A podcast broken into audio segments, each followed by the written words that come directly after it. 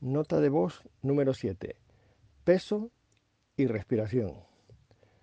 Aunque puede haber excepciones, en pacientes con un soplo suave, arritmia respiratoria y sobrepeso, los signos clínicos respiratorios suelen estar asociados a enfermedades primarias de las vías respiratorias.